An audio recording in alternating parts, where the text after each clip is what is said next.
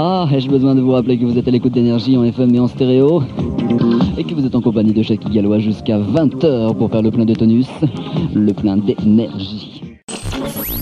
L'autorisation de la publicité va devoir nous apporter l'indépendance, la véritable indépendance. Nous n'allons dépendre que de nous et de nos, de nos auditeurs. Et ça va nous permettre de devenir encore plus professionnels.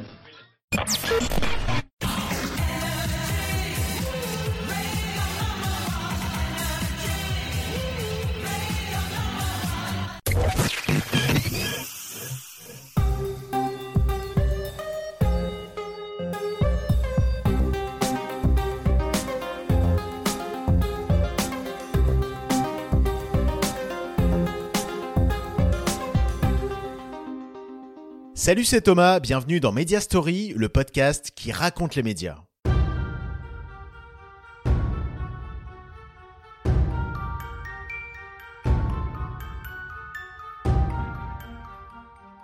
Aujourd'hui, je vous raconte la première partie de la story de Énergie, ou comment la station est passée de radio libre parmi les autres à géant des ondes. Dans la deuxième partie, je vous proposerai un zapping de Énergie à travers ses différentes époques. Et enfin, dans la troisième et dernière partie, je reviendrai sur son développement au-delà de la radio. Certainly, the month was August, number 39, on the Boss 93. You remember that month, don't you? Hang on, Soupy,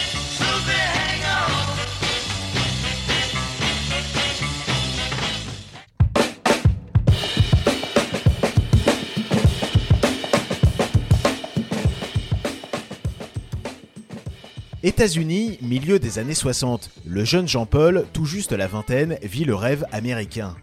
Jean-Paul, c'est Jean-Paul Bodecroux, fils du chimiste Paul Bodecroux, inventeur du rouge à lèvres indélébile Rouge Baiser. Et c'est justement dans les cosmétiques que Jean-Paul Bodecroux démarra. Dans les années 60, il avait quitté la France pour rejoindre l'équipe marketing de Revlon, spécialisée dans ce secteur d'activité. Mais son vrai rêve n'était pas de rester outre-Atlantique. Son but, c'était de créer sa boîte. De retour à Paris, au début des années 70, il lança Élysée 1212, un service de réservation hôtelière par téléphone. Mais c'est dix ans plus tard que la vie entrepreneuriale de Jean-Paul Bodecroux prit un nouveau virage. Techniquement, il est très facile d'émettre en modulation de fréquence. 4000 francs de matériel suffisent pour cela. Il faut une antenne bien placée, un émetteur, un micro, un casque et un tourne-disque. Le problème, c'est que si tout le monde peut faire de la radio, il n'y a pas techniquement de place pour tous sur la bande FM. Quand François Mitterrand fut élu en 1981, une de ses premières mesures fut de libérer les ondes, comme on dit, à savoir autoriser la diffusion des radios, alors pirates jusque-là, et désormais libres. Pour Jean-Paul Bodecroux, qui s'était pris de passion pour la radio en accompagnant un de ses amis en reportage à Europe 1, c'était une aubaine. Il comptait bien se faire une place sur la bande FM. Dans la nouvelle jungle radiophonique, on en retrouvait pour tous les goûts. Des musicales comme Radio Show, des provocatrices comme Carbone 14, des communautaires comme Radio Soleil, des militantes comme Radio des Poumons, des radios de droite comme Radio Solidarité ou de gauche comme Radio Tomate. C'est sur le créneau des musicales que Bodecroux choisit d'aller. Et en tant qu'adepte du marketing, il avait décidé de positionner sa radio sur une cible précise. S'il pensa d'abord au public féminin, c'est sur les jeunes qu'il se spécialisa finalement. Au début des années 80, monter une radio relevait de la débrouillardise. Les studios étaient improvisés et le matériel très basique. Pour son studio, Bodecroux l'installa dans une chambre de bonne de 25 mètres carrés au 10e étage d'un immeuble de la rue du Télégraphe, dans le 20e arrondissement de Paris. Un choix judicieux puisqu'il s'agissait d'un des points les plus hauts de la capitale. Pour faire entendre sa station, il put compter sur l'aide de sa mère qui mit la main à la poche pour lui acheter du matériel de qualité. Il ne manquait plus qu'un nom pour cette nouvelle radio, et ce fut Énergie. Ah, ai-je besoin de vous rappeler que vous êtes à l'écoute d'énergie en FM et en stéréo Et que vous êtes en compagnie de Jackie Gallois jusqu'à 20h pour faire le plein de tonus, le plein d'énergie. Énergie pour Nouvelle Radio des Jeunes. Enfin, pour être exact, pas tout à fait, pas dès le départ en tout cas. En effet, le nom de la station est ce qu'on appelle un allographe, à savoir une suite de lettres qui, prononcées les unes après les autres, produisent le son d'un mot. Les trois lettres font donc référence à l'énergie. C'est plus tard que le sigle Nouvelle Radio des Jeunes fut trouvé. C'est ce qu'on appelle un rétroacronyme.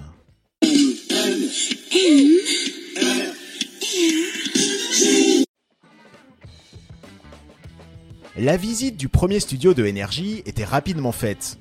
L'émetteur de la station était installé dans la baignoire et les animateurs parlaient et envoyaient les disques depuis la kitchenette. Parlons-en justement des animateurs. Qui disait radio libre au début des années 80 disait radio associative. Les animateurs étaient donc tous des bénévoles. À l'antenne, on retrouvait des jeunes talents qui sont devenus des stars de l'AFM. Jackie Gallois, Mitsu, Dominique Duforest, Serge Rep ou encore Marc Scalia et ses mythiques jingles. M comme medley. A comme artiste. R comme remix. C comme crazy. Au total, votre disque jockey se prénomme Marc. Cette bande de jeunes passionnés qui passaient les tubes du moment, racontaient leur vie et déliraient à l'antenne, faisait rêver les auditeurs de énergie. Mais le temps de parole des animateurs restait limité. La stratégie visée par Jean-Paul Bodecroux pour distinguer sa station des autres était en effet de donner priorité à la musique. Les premières années, esprit artisanal oblige, les animateurs apportaient leurs propres disques. Rapidement, pour prendre le contre-pied de l'essentiel des radios libres, aux choix musicaux très hétéroclites, Énergie mit en place une programmation très étudiée, cherchant à être la plus fédératrice possible. Une programmation servie par un habillage dynamique, chantant et moderne.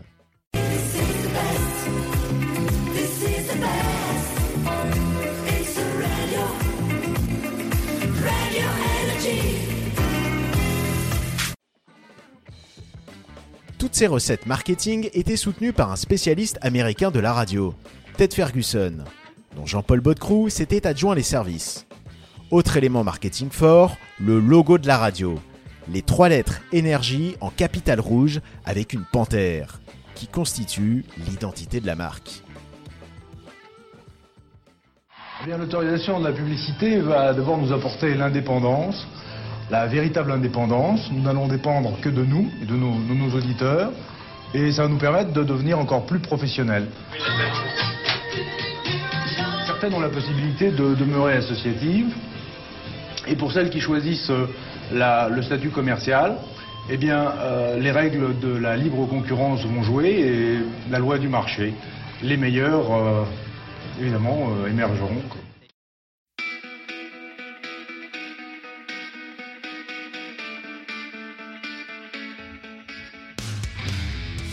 Les meilleurs émergeront. C'est ainsi que Jean-Paul Bodecroux réagissait à ce qui sonnait comme un nouveau chapitre pour le développement de énergie. L'autorisation des radios libres à diffuser de la publicité, actée par le gouvernement à l'été 1984. Avec la ferme conviction que sa radio devait faire partie des meilleurs, Jean-Paul Bodecroux avait misé sur la force de l'émetteur de énergie, bien plus puissant que la plupart des radios libres à tel point que la station brouillait certaines fréquences radio, mais aussi celles des aéroports et des pompiers. Cette surpuissance d'émission amena la Haute Autorité, l'organisme de régulation audiovisuelle, l'actuel ARCOM, à s'intéresser de près au cas énergie. Faut se mettre en conformité. Sinon, avec la loi au sens strict du terme, au moins avec la haute autorité. Il y a des règles du jeu, on ne peut pas jouer sur la touche tout le temps. Il y a 1200 radios dans la France, il y a 23 fréquences sur Paris. Euh, Il est évident que chacune d'entre elles veut être mieux entendue. Ça fait partie de la course normale, mais c'est une course à la puissance que nous voulons, euh, que nous voulons entraver et à laquelle nous voulons mettre un terme, parce que cette course à la puissance d'abord est sans fin. Pour lutter contre cette course à la puissance, comme l'appelait Michel Cotta, la présidente de la Haute Autorité, l'organisme prit une décision nette interdire à Énergie d'émettre pendant un mois. Hors de question pour la station à la Panthère, qui appela au soutien de ses auditeurs en organisant une grande manifestation place de l'Hôtel de Ville à Paris le 8 décembre 1984. Depuis bientôt trois ans, nous avons tout donné et nous ne vous avons jamais rien demandé. Mais aujourd'hui, vous devez tous nous aider à défendre votre radio. Et pour cela, il faut s'adhérer au comité de soutien Radio Énergie, CEDEX 1616 Paris-Brune. Si nous ne sommes pas seuls, eh bien, tout n'est pas perdu, les amis. Outre ses auditeurs, ce sont les stars que Énergie mobilisa pour sa cause. Et cela grâce au concours d'un homme, Max Guazzini. Pilier de la radio depuis ses débuts et proche de politique et de célébrités, il fit bénéficier à Énergie de son carnet d'adresses 5 étoiles. Dalida, Jean-Luc Lahaye et Patrick Bruel se joignirent à l'événement. La grande manif partie d'énergie, comme titre à Libé, dépassa les espérances de la radio. Des dizaines de milliers de jeunes y participèrent. 30 000 selon la police et 200 000 selon les organisateurs.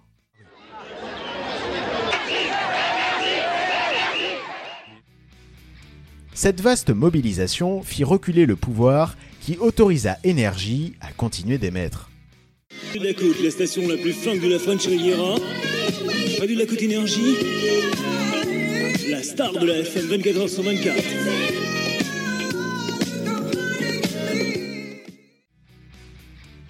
Après avoir fait reculer les instances de régulation, rien ne pouvait arrêter le développement de Énergie. Pour étendre davantage son audience, la direction de la station décida de créer un réseau de franchises Énergie dans toute la France. C'est à un autre homme fort de la radio qu'incomba cette tâche, Alain Veil. Celui qui fonda bien des années plus tard BFM TV avait alors pour mission de sillonner le pays pour accroître le nombre de filiales et de franchises locales de Énergie. De très nombreuses radios locales dans toutes les régions furent ainsi rachetées et constituèrent son vaste réseau. Un travail qui paya, à la fin des années 80, Énergie pouvait compter sur près de 50 antennes locales, couvrant ainsi l'essentiel du pays.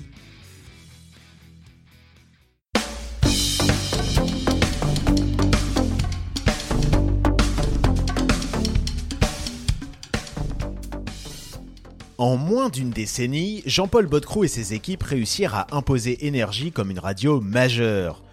Une radio qui quitta son petit studio de ses débuts pour un spacieux appartement du 16e arrondissement de Paris au milieu des années 80, puis dans les années 90, elle emménagea dans un immeuble entier, toujours dans le 16e, rue Boileau. Avec des ambitions toujours plus fortes, Jean-Paul Bodecroux décida d'élargir son entreprise en créant une nouvelle marque de radio à la fin des années 80.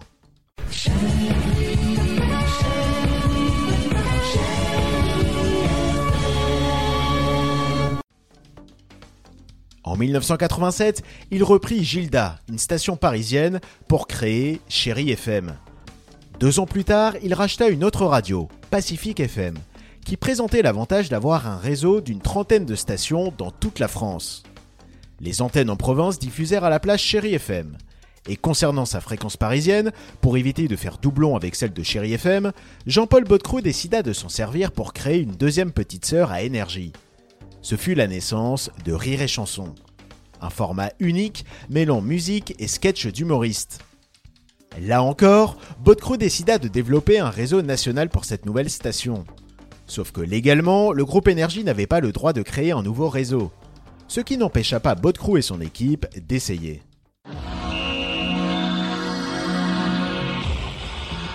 Laser à Toulouse, 94.4, la radio la plus drôle. La stratégie du groupe Énergie était de nouer des partenariats avec des radios locales, en échange de sommes importantes. Progressivement, ces radios se mirent à diffuser un programme étonnamment proche de l'ADN de Rire et Chanson, de la musique et des sketchs. Puis, elles virent évoluer leur nom en se voyant accoler la FM du rire ou la radio la plus drôle. Et enfin, bien que le CSA ne l'ayant pas autorisé, elles se mirent à diffuser le programme de Rire et Chanson tel quel. La réaction du CSA ne se fit pas attendre. Il imposa à ses radios locales de diffuser leur programme initial. Le groupe Énergie ressuscita alors la technique qu'il avait utilisée 13 ans plus tôt. Mobiliser les stars pour faire plier les autorités. Rire et chanson oblige, les stars étaient non pas des chanteurs, comme lors de la manif Énergie, mais des humoristes. Rire et chanson. Je vous demande de vous arrêter. Communiqué. Le CSA demande à Rire et Chanson de ne plus diffuser de sketch comique. Salut c'est Smaïn, quel dommage. Paris n'a pas le monopole du rire, non? Et la province. Alors euh, voilà, je demande au CSA, euh, conjointement avec tous mes camarades euh, humoristes, eh bien que le rire puisse s'enfoncer dans toute la province française le plus loin possible. Le rire avant tout. Voilà, salut à tous. Les auditeurs furent également mobilisés pour défendre Rire et Chanson contre les intentions du CSA, qui, selon la radio, voulait bâillonner l'humour en France. Rien que ça. Et là encore, comme dans les années 80, le groupe Énergie obtenu gain de cause. Le CSA autorisa la Station du Rire à se constituer un réseau dans toute la France.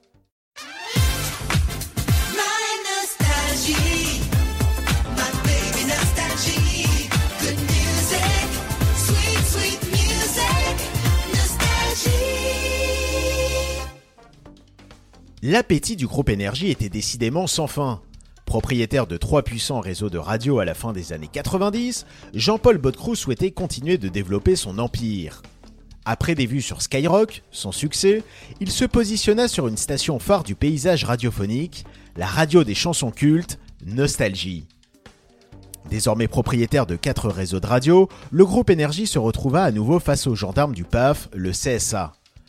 Considérant que le groupe se retrouvait en situation de monopole sur le marché de la publicité locale, il lui imposa certaines conditions.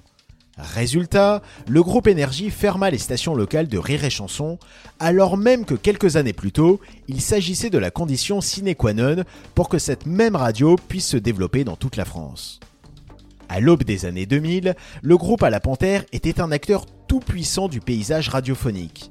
Il manquait tout de même une pierre à son édifice. Et si le leader des radios musicales s'attaquait au marché des stations généralistes? Et ça tombait bien, puisqu'une opportunité en or s'offrait à lui. RMC, c'est plus près. RMC, c'est plus chaud. Radio Monte Carlo. Pendant plusieurs décennies, RMC fut la radio des vacances et du soleil. Mais à la fin des années 90, le beau ciel bleu s'était sérieusement ombragé. La radio traversait une grave crise. Après des années à proposer des programmes populaires, incarnés par des animateurs emblématiques, comme Jean-Pierre Foucault, la station monégasque avait revu sa copie en diffusant une alternance d'infos, de chroniques et de musique, souhaitant jouer et sur le créneau des généralistes et sur celui des musicales. Une formule qui fut catastrophique. RMC tomba à moins de 2% d'audience. Son actionnaire mit alors en vente la station. Et qui se porta acquéreur? Le groupe Énergie, bien sûr. Jean-Paul Bodecrou avait missionné son numéro 2, Alain Veil, pour préparer un dossier en béton armé pour reprendre RMC. Et à l'été 2000, ce fut chose faite. La radio rejoignit le groupe Énergie. Mais il n'eut pas le temps de déboucher le champagne. Le groupe, déjà propriétaire de quatre réseaux radiophoniques, se retrouvait en infraction face à la loi anti-concentration des médias qui limite le nombre maximum potentiel d'auditeurs que dépassait alors largement Énergie. Bodecrou fit alors machine arrière et il demanda à Alain Veil de trouver au plus vite un repreneur. Et ce repreneur, ce fut Alain Veil. Pour l'homme de main de Bodecrou, qui avait évolué dans son ombre depuis le milieu des années 80, ce fut l'occasion de prendre son envol. Il recentra RMC sur un format 100% talk autour de l'info et du sport, et ce fut un succès fou. Il racheta quelque temps plus tard la radio dédiée à l'économie, BFM, devenue BFM Business, puis il lança BFM TV, qui devint la toute puissante chaîne info du PAF, ainsi que d'autres chaînes de télé. Alain Veil réussit alors à créer, tout comme son mentor, un véritable empire médiatique. Energy Hit Music Only. Deutschlandweit auf DAB+. Einfach die besten Hits.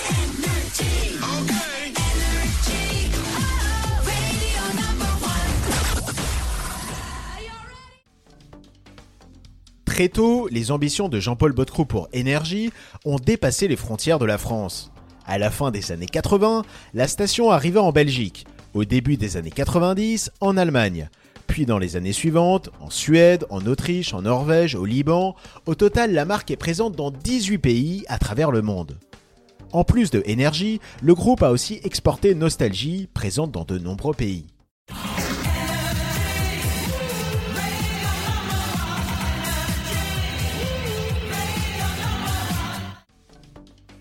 À force de clamer Radio Number One dans ses jingles, Energy put le revendiquer haut et fort en novembre 2002 quand les résultats d'audience de médiamétrie l'annoncèrent comme première radio de France.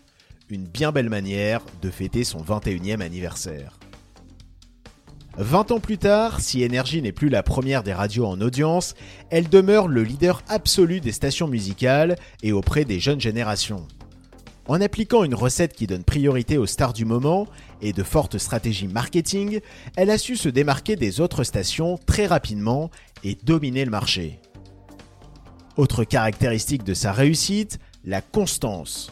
Preuve en est, aujourd'hui encore, son logo a très peu évolué depuis sa création, son slogan It's Music Only est le même depuis plus de 20 ans, et sa voix antenne, le charismatique comédien de doublage Richard Darbois, depuis 30 ans.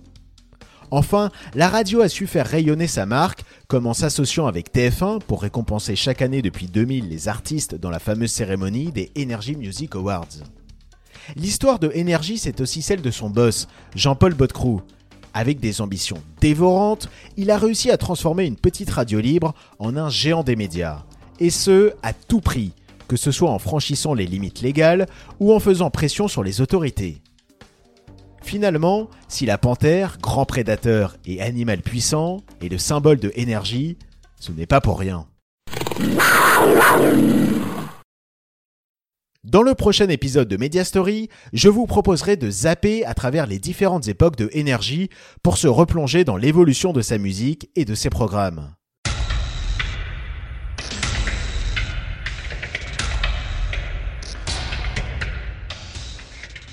Si vous aimez Media Story, n'hésitez pas à le faire savoir en nous laissant une note sur votre plateforme d'écoute préférée. Merci par avance pour vos retours. Et merci à tous d'avoir suivi ce podcast. Pour écouter tout plein d'autres podcasts sur la culture, la société, la littérature ou les séries, allez faire un tour du côté des podcasts de Podcut, le label qui va vous en apprendre et vous détendre. Vous retrouverez tout le catalogue de Podcut sur notre site podcut.studio. Aussi, si vous souhaitez nous aider à faire vivre le label, n'hésitez pas à faire un don au Patreon de Podcut. À dans un mois pour se replonger dans l'histoire des médias.